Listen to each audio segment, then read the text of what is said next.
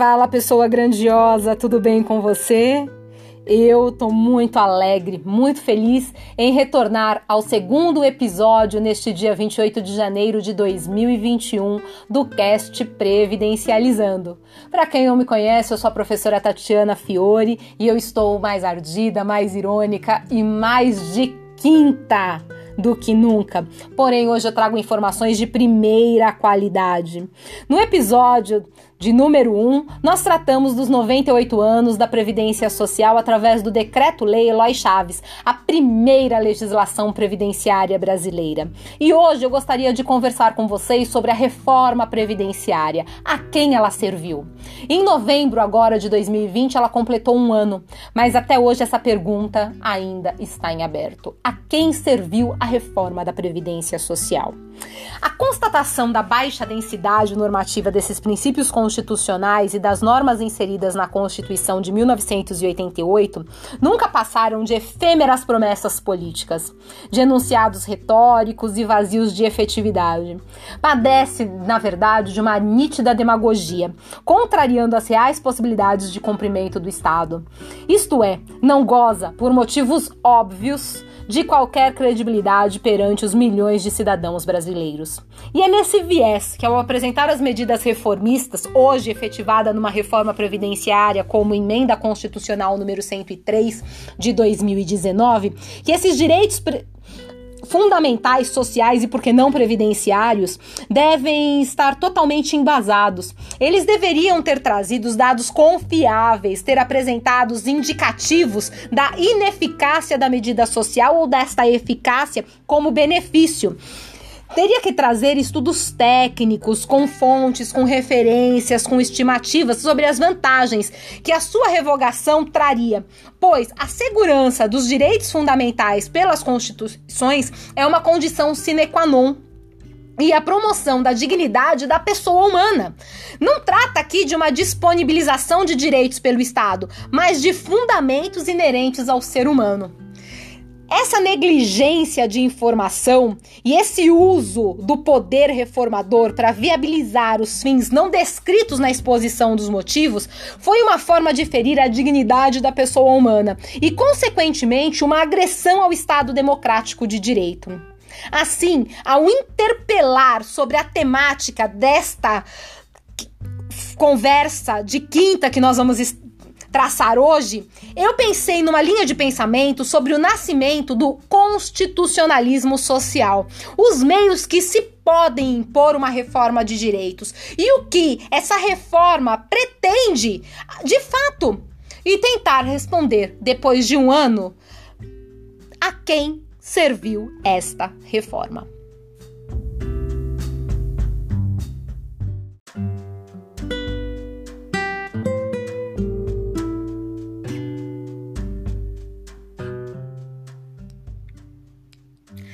Senta que lá vem história, meu povo.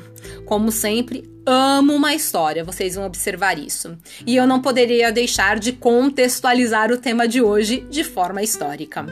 E a primeira reflexão que urge fazer aqui é sobre o poder reformador. O poder reformador diz respeito ao próprio constitucionalismo. E o constitucionalismo é um movimento ideológico e político que transborda a perspectiva jurídica e sociológica para programar normas racionais e obrigatórias para os governantes e os governados. Aqui representa um movimento social é, chamado de constitucionalismo moderno. Vamos colocar desta forma para ficar bem mais simplificado que tem um caráter meramente retórico, porque contém apenas o condão de limitar o poder.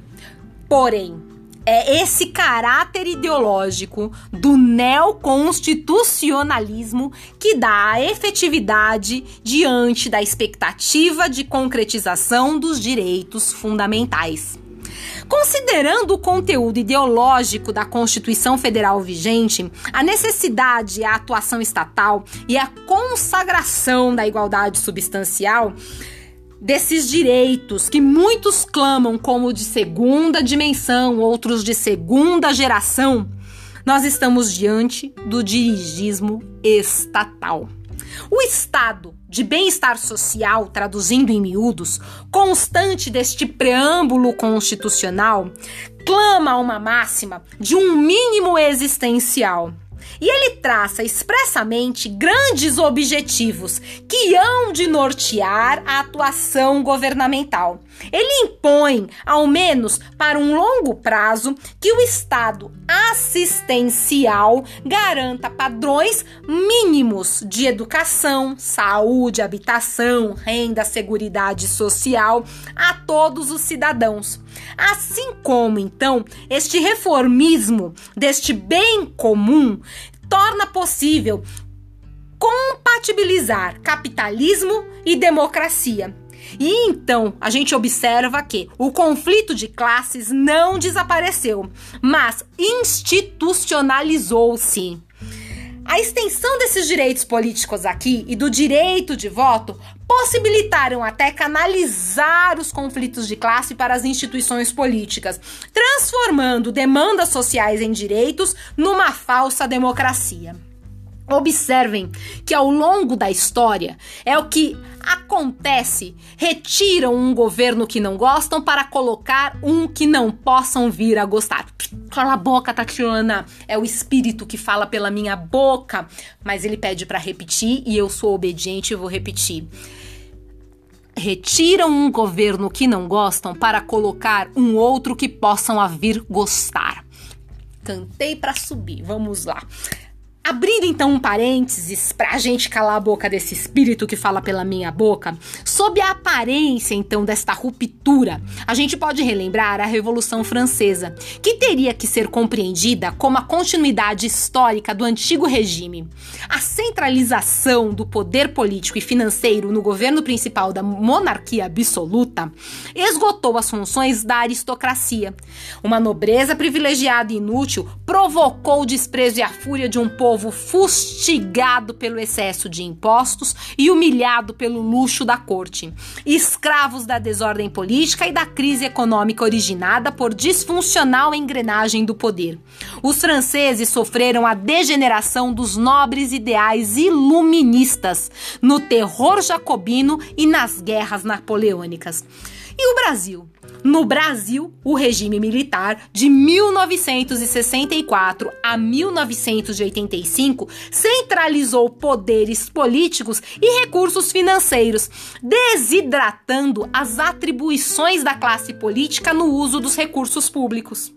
A redemocratização ocorreu há mais de três décadas, mas insistimos nos erros envelhantados sem tempo de percebermos que essa associação entre o dirigismo na economia e a corrupção na política é um despreparo de políticos e economistas inebriados pelo poder. Segue responsável, então, uma turbulenta transição rumo à grande sociedade aberta. E não adianta muito mudar o regime se o centralismo burocrático e o dirigismo econômico estatal permanecerem. Então, de nada vale trocar e manter os ideais de uma classe política alheia a, tais fatos pois podemos provocar uma desordem reformista que acaba simplesmente substituindo agentes de exploração, uma vez que mantidos os pilares e instrumentos, causando um desfreamento de um retrocesso social.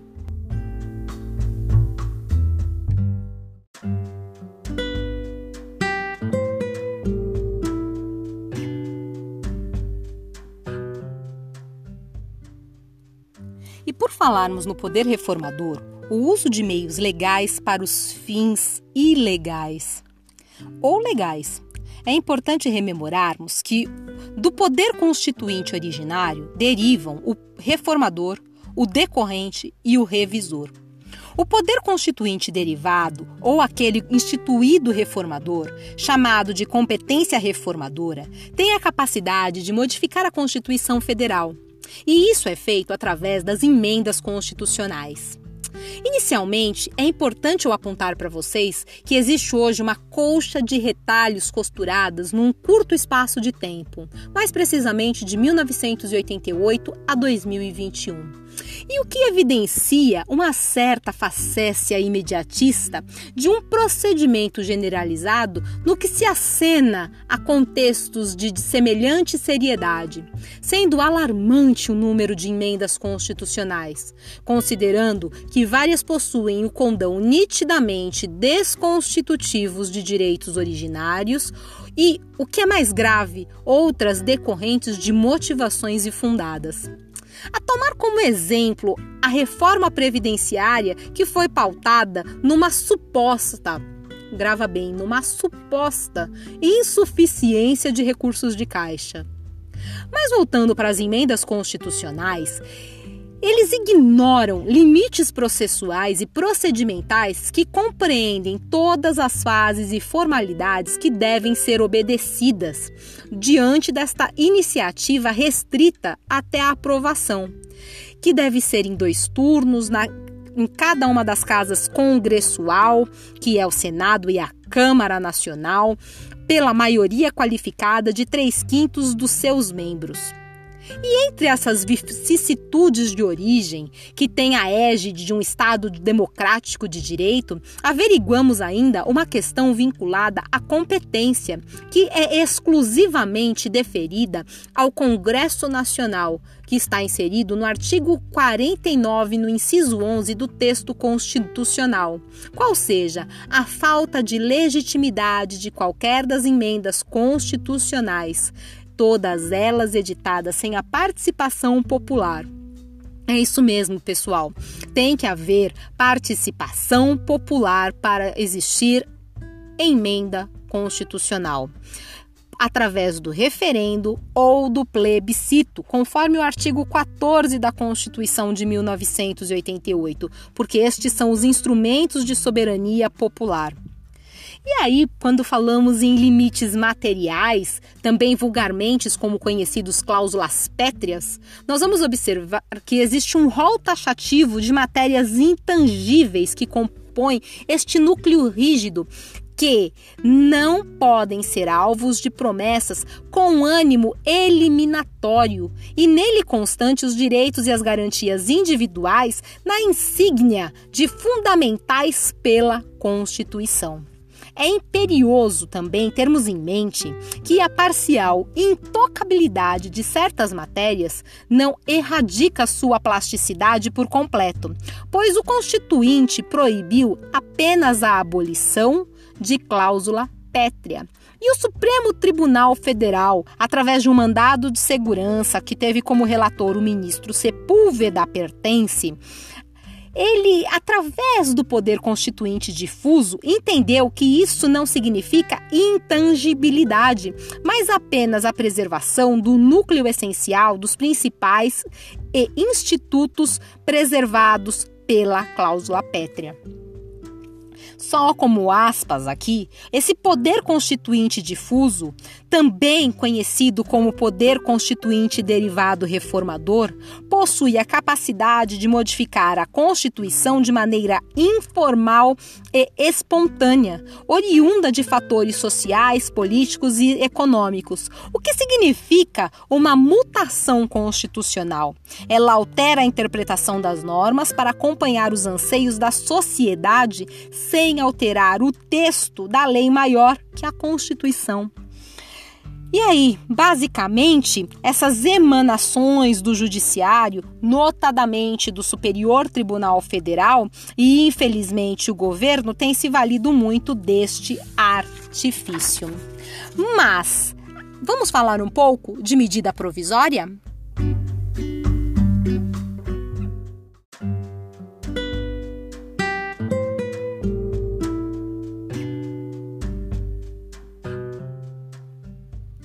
Por falar em medida provisória, aliás, a medida provisória é parente lá do antigo decreto-lei utilizado por Eloy de Miranda Chaves, que criou a primeira lei previdenciária brasileira.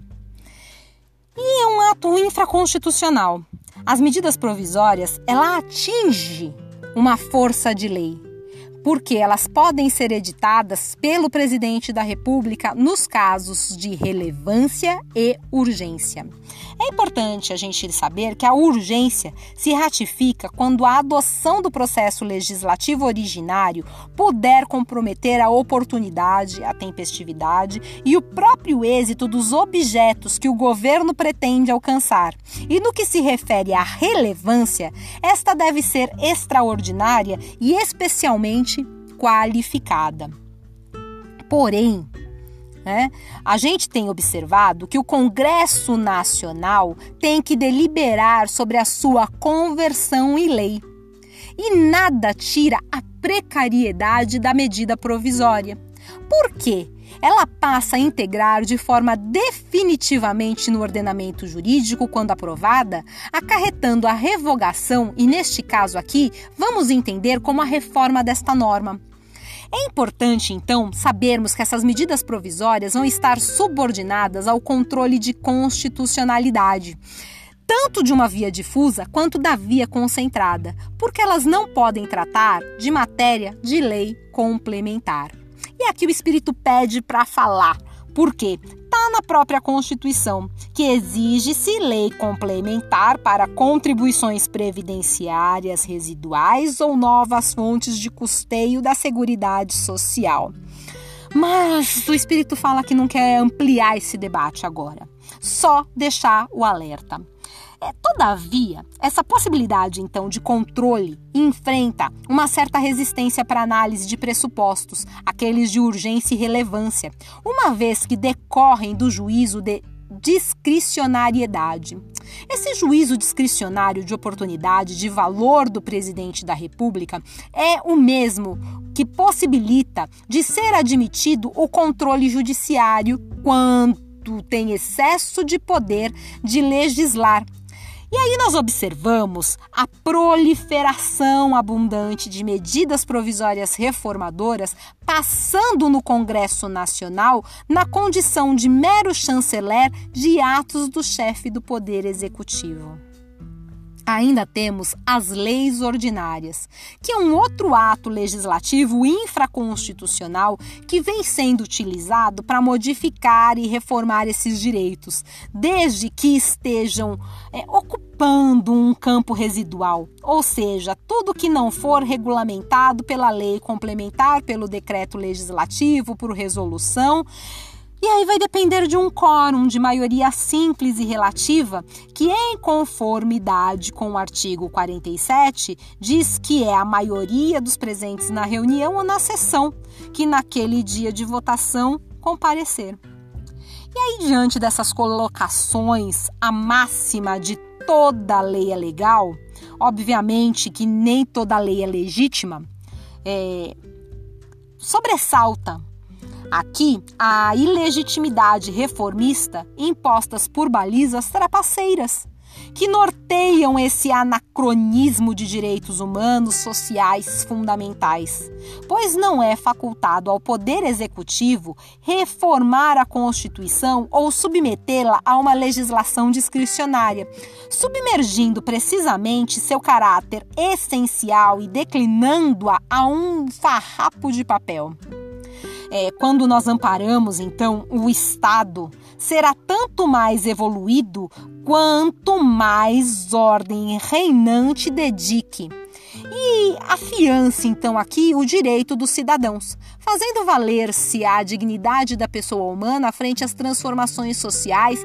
sem esses argumentos pífios de ausência de reserva do possível ou garantir o bem-estar, esse direito de não ver ninguém jamais submetido às disposições de atos legislativos contrários aos preceitos, que é o espírito dessa Constituição. Bom, é, esse direito de ter um governo em que o legislativo e o judiciário possam empenhar uma incumbência com essa independência de poder, sem temor de retaliação e repreensões desse executivo ou de qualquer outro executivo ou de um quarto poder.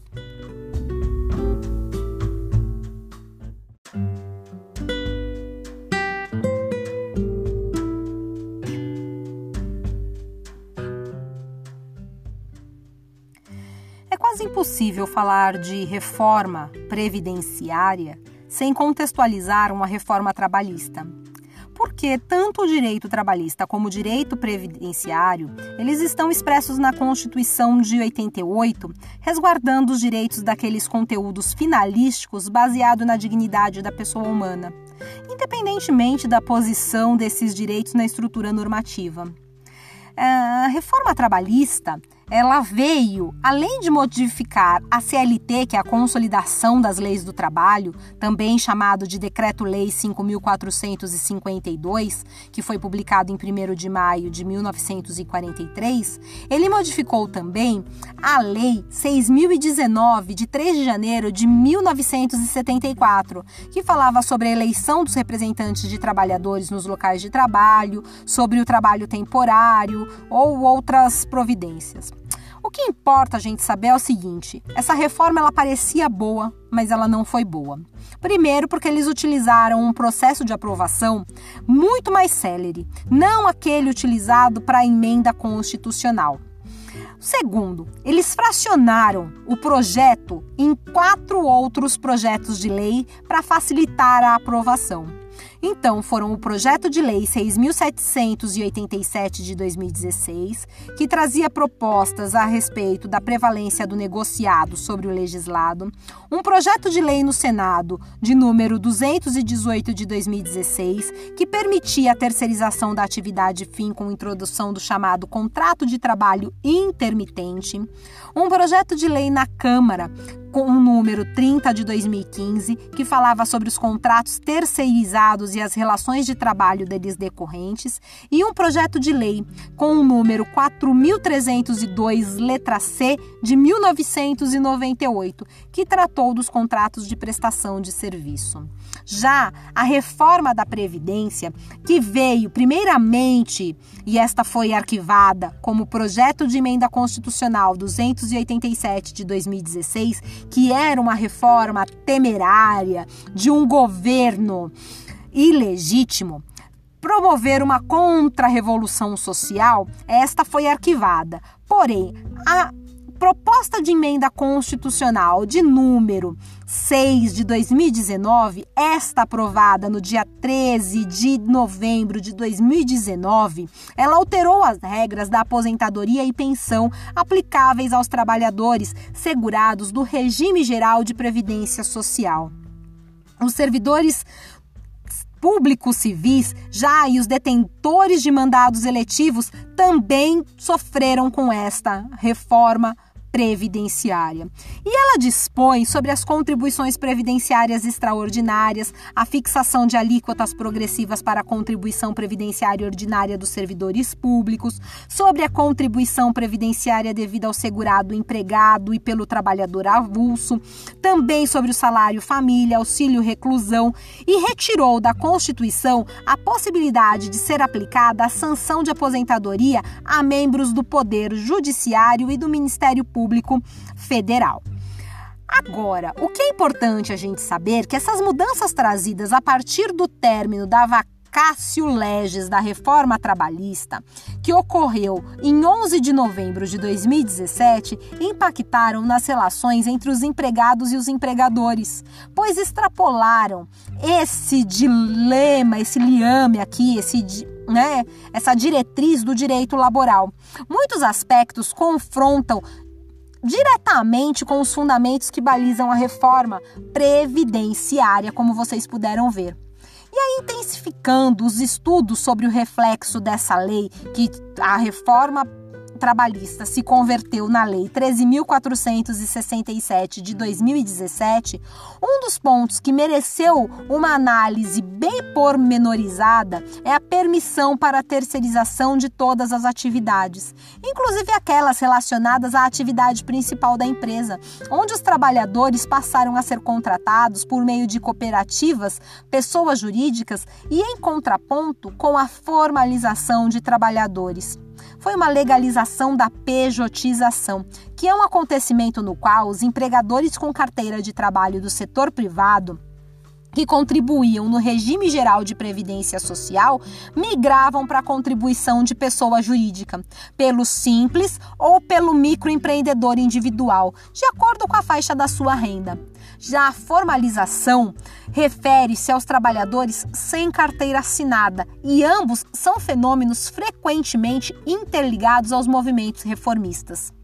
Embora a pejotização aqui pareça, né, é, legal né, e permaneça proibida ainda, vamos colocar entre aspas, né, as transformações que advêm desta legalização da terceirização é irrestrita e dá uma nova definição a este contrato de trabalho autônomo, além das flexibilizações das regras de contratação para trabalho intermitente, por tempo parcial e trabalho temporário, com o potencial de acelerar esse processo. A terceirização aqui de todas as atividades de uma empresa pode sim facilitar a contratação de pessoas que recebem o seu salário através das empresas individuais. E mesmo preenchendo os requisitos de um vínculo empregatício, não vão ter como comprovar, com eventual perda então de direitos previdenciários do segurado e do sistema. Essas estimativas apontam que, se incidir a pejotização de 1% dos trabalhadores seletistas, os cofres terão um prejuízo de aproximadamente 1,5 bilhões de reais, ou ainda em decorrência de uma maior flexibilidade das regras trabalhistas. Essa reforma ela pode estimular a formalização de trabalhadores e calcula-se que de 1% dos trabalhadores sem carteira, a arrecadação da previdência social ela aumenta em 118 milhões de reais. Um outro ponto que a gente tem que observar aqui é que esses trabalhadores, tá, que estão agora sendo terceirizados e que estão deixando de contribuir da forma como deveria no MEI ou como simples, eles também perdem em condições de benefícios e a redução dessas parcelas também afetam na hora do cálculo da sua renda mensal inicial. Já com relação ao trabalho autônomo, também deve impactar as contribuições previdenciárias, porque aqui acarreta a queda da arrecadação. E o artigo que regulamenta nos faz questionar para que registrar um trabalhador se é legal contratá-lo como autônomo? A medida ela deve ser compreendida como legalização da pejotização do trabalhador e a legalização da eliminação de todos os direitos garantidos na Consolidação das Leis do Trabalho, CLT. Um outro ponto que deve ser ponderado é o problema do contrato intermitente, que garante a subordinação do trabalhador ao contratante, que está autorizado a fazer o uso da mão de obra de acordo com a sua necessidade, sem restrição podendo remunerá-lo apenas pelas horas trabalhadas. Essa regra aprovada, ela produz uma incerteza para o trabalhador, além de um forte impacto social, na medida em que reduz as contribuições previdenciárias, já que a remuneração não precisa corresponder ao salário mínimo. Isso é o rebaixamento da remuneração. Torna-se causa de certeiro aviltamento de salários e consequências deletérias às fontes do financiamento dos fundos públicos, especialmente da Seguridade Social e do Fundo de Garantia por Tempo de Serviço. A flexibilização da jornada de trabalho, que está prevista na reforma e aprovada, leva à redução ou à extensão do tempo de trabalho, sem dar aos trabalhadores o controle sobre o seu tempo. E essa intensificação do ritmo e consequente aumento de jornada vai ensejar não só o aumento de benefícios, como de acidentes de trabalho, como de adoecimento ocupacional e, consequentemente, mais concessão de benefícios não programados, que são os benefícios por incapacidade temporária e permanente.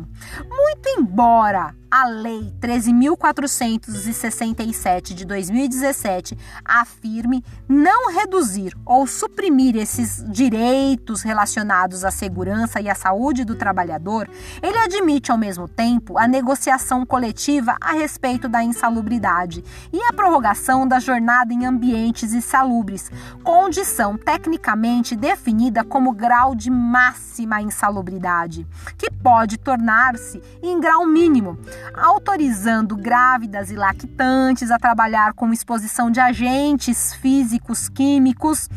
E essas regras sobre duração de trabalho e esses intervalos deixam de ser consideradas como normas de saúde, higiene e segurança do trabalho. Sem falar em ainda né, nesses contratos de tempo parcial, que é uma forma de subemprego que encaminha um viés de gênero nos contratos temporários, na fragilidade dos sindicatos e na limitação do acesso à justiça do trabalho, rebaixando o órgão a um homologador de negociações. Salvo uma decisão da Advocacia Geral da União, Agora, essas questões, quando estão inseridas no perfil profissiográfico previdenciário, o PPP, agora não serão mais analisadas pela Justiça Federal. Porque o INSS perdeu a causa e vai ter que ser analisado na Justiça do Trabalho. Pasmem, esses graus de insalubridade, de exposição a riscos e agentes químicos que afetam o direito previdenciário vão ser discutidos na Justiça Laboral.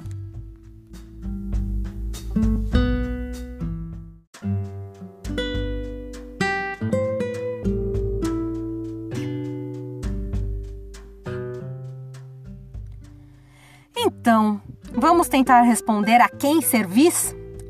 É, a reforma previdenciária, mesmo com as significativas alterações que foi aprovada, impactou na vida da maior parcela da população e ela merece total atenção. Já a reforma trabalhista, ou por que não dizer ambas as reformas, elas deformaram e excluíram direitos fundamentais em total desarmonia com os postulados do Estado Social e Democrático de Direito, que iluminam e guiam as reflexões dos juristas inconformados com esta contra-revolução. Como respostas alternativas, esboçaram as bases de legitimidade aurida na tábua dos princípios gravados da Constituição, lá do artigo 1 dos Fundamentos, no artigo 3 os Objetivos Fundamentais, do artigo 170, que são os ditames da Justiça Social, e tornaram irrecusavelmente inconstitucional toda inteligência restritiva da locução jurídica, direitos e garantias individuais das cláusulas pétreas, as quais não podem servir de argumentos nem de esteio à exclusão de direitos sociais que, por sinal, foram ignorados na conta da reserva do possível. E para responder então a pergunta que não quer calar, é imperioso a gente rever que só de isenção de impostos concedidas desde 1990 até os dias de hoje, o governo já deixou de arrecadar mais de meio bilhão por ano, sem contar doações a contas de dotações orçamentárias e nas desonerações que representam mais de 4,5% do PIB. E o governo ainda deixou de arrecadar quase 25% da sua receita. Isso é urgência? Né? Então, vamos pensar com relação a compreender o que foi preciso sair do foco para a gente chegar a uma resposta de a quem servir se é que a gente achou uma resposta para isso. Tanto as exposições que tratam da reforma trabalhista de motivos, como os motivos da reforma previdenciária, nós precisávamos rever o que deu a origem à emenda constitucional 95 de 2016, que nada mais é do que um rolo compressor que limita os gastos públicos nos próximos 20 anos. E nesse interim, adiantamos que a lei das diretrizes orçamentárias ela não pode incluir direitos ainda não reformados, razão pela qual o governo teve uma pressa, uma urgência, relevância de aprovação. É certo né, que a decisão de gastar é fundamental e é uma decisão política. É simples assim. O administrador elabora um plano de ação, descreve no orçamento, aponta os meios disponíveis para o seu atendimento, efetua o gasto, isto é, a decisão política já vem incerta no documento solene de previsão de despesas. Porém, o governo maqueia, maquia, né, vamos falar corretamente, esse inescrupuloso argumento inserido no moderno conceito de orçamento público que passa pela noção intrínseca de política pública. Foi com essa visão, então, inaugurada do Estado social que se possibilitou, através do orçamento e das políticas públicas, a intervenção do poder público na organização econômica e social da sociedade. Pois se trata de providências para que os direitos se realizem, para que as satisfações sejam atendidas, para que as determinações constitucionais e legais saiam do papel e que se transformem em utilidade aos governados. Estas, então, são regras embasadas em leis, em atos normativos, em verdades.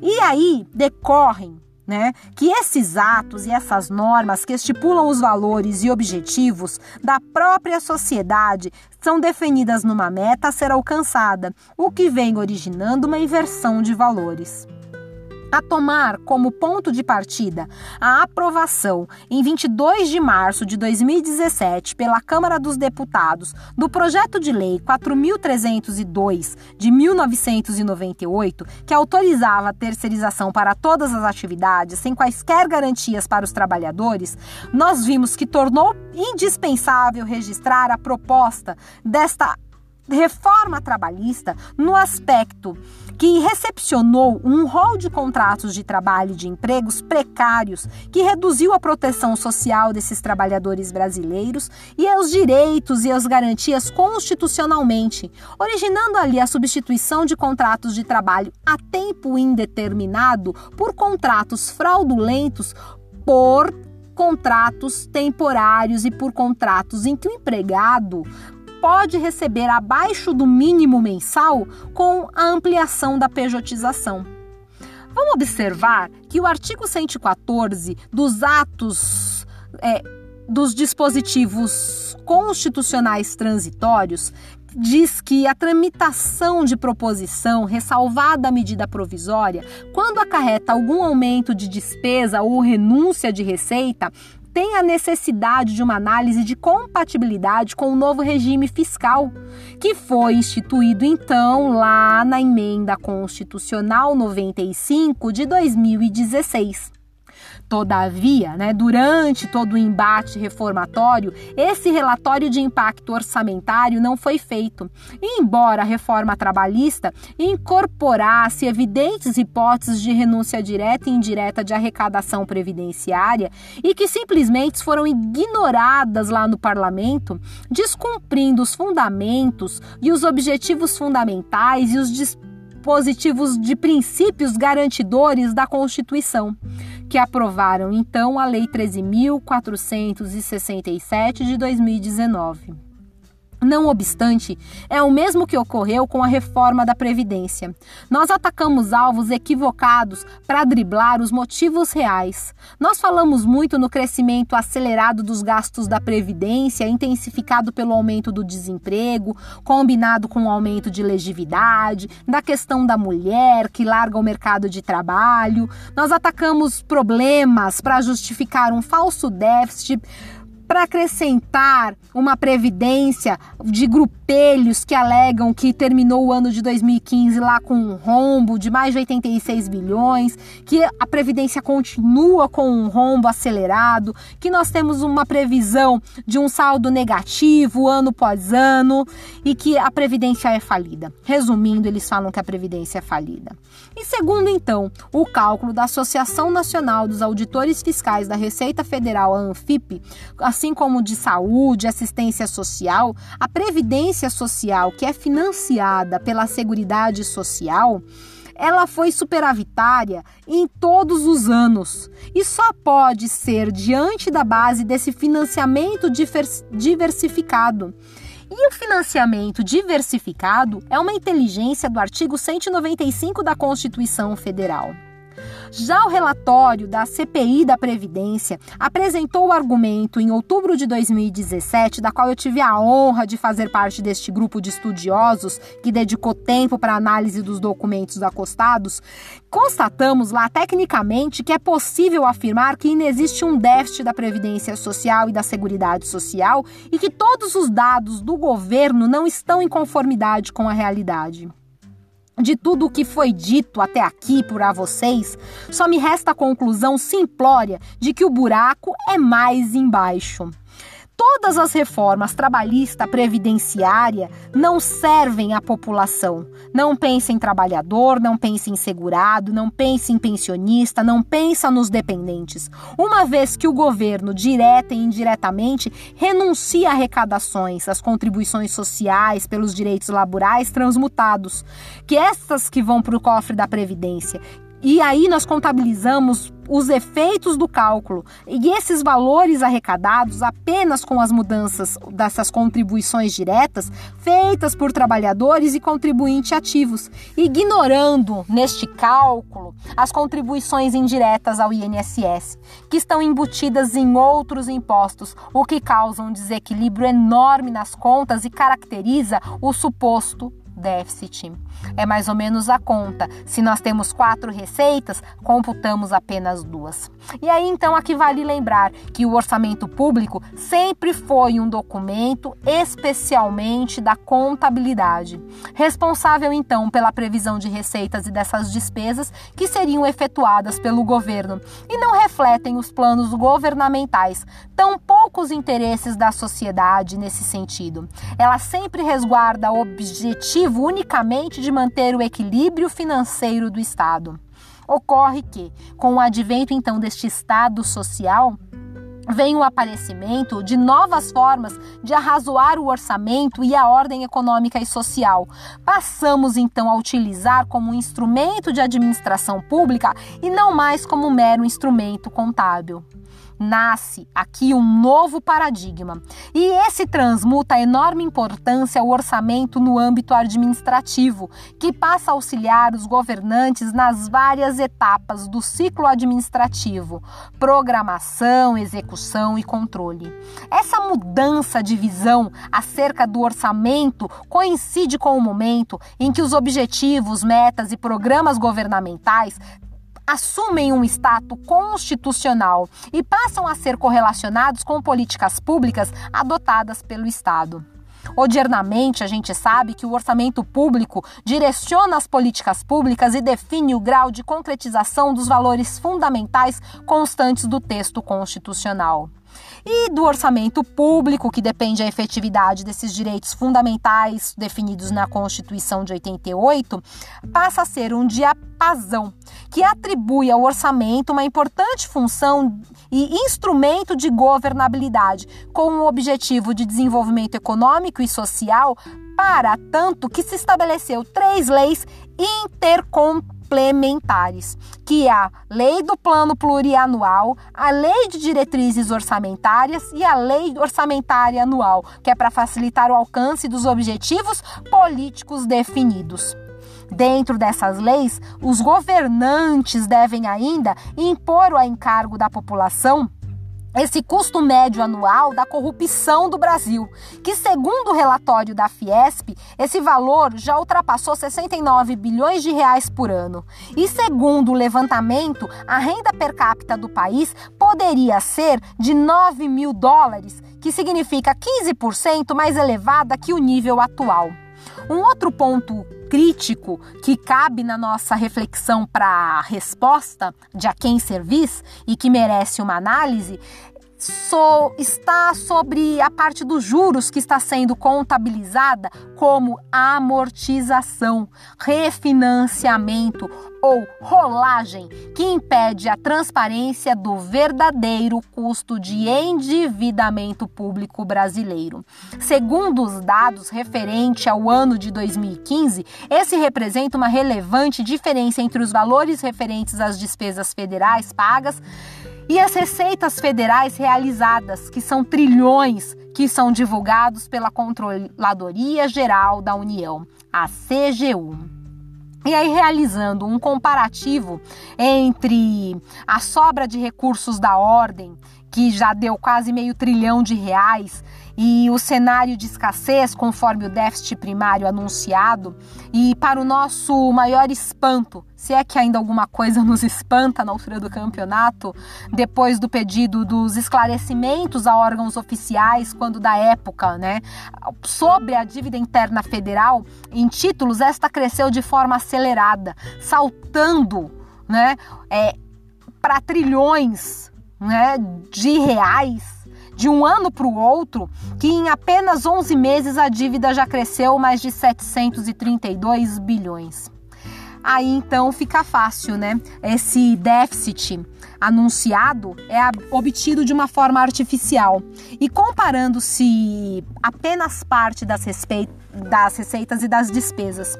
Então, o que tem sido utilizado para justificar essa reforma que ela é útil, que ela é à população, não passou de mais um engodo para destruir direito social. Levantou áreas essenciais como saúde, educação, assistência social, trabalho, previdência, o que nos levou a um caos maior ainda e aprofundou desigualdades sociais e aumentou a violência.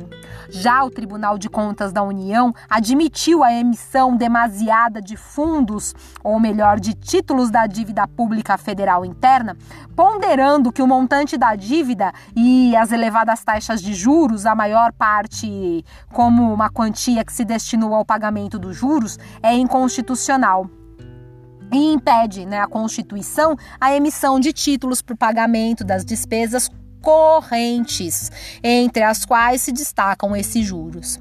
É, devemos então só rememorar que no ano né, que estamos vivenciando foi atípico. Né? E nós não tivemos uma grande sobra de caixa de banco, né? E para né, termos aqui um escandaloso swaps cambial, né? Ou para os juros abusivos que somaram aí centenas de bilhões de reais. Mas temos que lembrar que foi um ano atípico. Então, como se vê né? O recurso é algo que não falta no nosso país. O que nós temos é um cenário de escassez que vem sendo produzido pelo histórico pagamento de juros e mecanismos financeiros abusivos que são atrelados a uma dívida ilegal e ilegítima.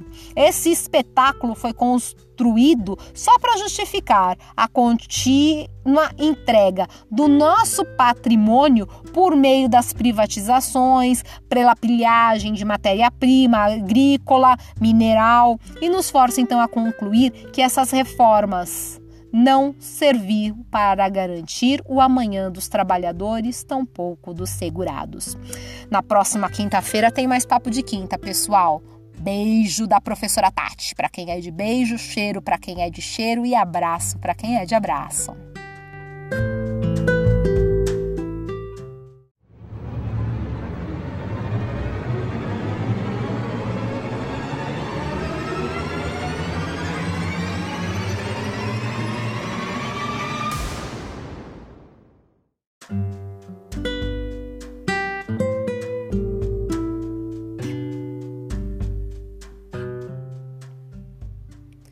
Você achou que eu tinha esquecido, né? Mas eu não esqueci, não. Eu tenho que primeiramente agradecer as perguntas, as participações e todos que mandaram recado no Telegram Previdencializando. Eu não imaginei que ia receber tantas perguntas, mas eu selecionei uma que eu achei muito interessante para estar participando. É a pergunta do Augusto e ele colocou que Beveride é, já tinha, dentro nas palavras dele, colocado a miséria que é apenas um dos cinco gigantes que se deparam na rota da reconstrução e, sob os vários aspectos, é o mais fácil de combater. E os outros são doença, ignorância, imundície, preguiça. É, ele destacava ali o papel do Estado por meio das políticas públicas que garantissem a proteção social em situações de necessidade. Aí ele conta pra gente da Declaração Universal dos Direitos do Homem, falando que ali nasce o sistema de seguridade social social, que é onde ele deveria ser consagrado e reconhecido como uma necessidade de existência. E em que momento, então, o Brasil define quais eram os benefícios a serem pagos à população brasileira?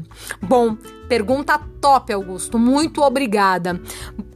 O momento em que o Brasil define foi na 35ª Conferência Internacional do Trabalho, lá da Organização Internacional do Trabalho em 1952, quando eles aprovaram a Convenção número 102, e lá eles determinaram uma norma mínima em matéria de seguridade social. Nesse momento aqui, quando eles estabelecem, eles dão início e uma incumbência ao país para terem os benefícios inaugurais mínimos para o país. Claro que o cardápio brasileiro à época foi muito mais alargado. E agora nós fazemos um processo inverso, restringindo este cardápio de benefícios previdenciários. Espero que tenha curtido a resposta. Eu amei cada participação, respondi para cada um de vocês lá no Telegram e agora eu espero as perguntas deste segundo episódio Reforma Previdenciária quem serviço. Muito obrigado a cada um de vocês que assistem, participam e compartilham o Previdencializando. Beijo para quem é de beijo, abraço para quem é de abraço, cheiro para quem é de cheiro e eu fui!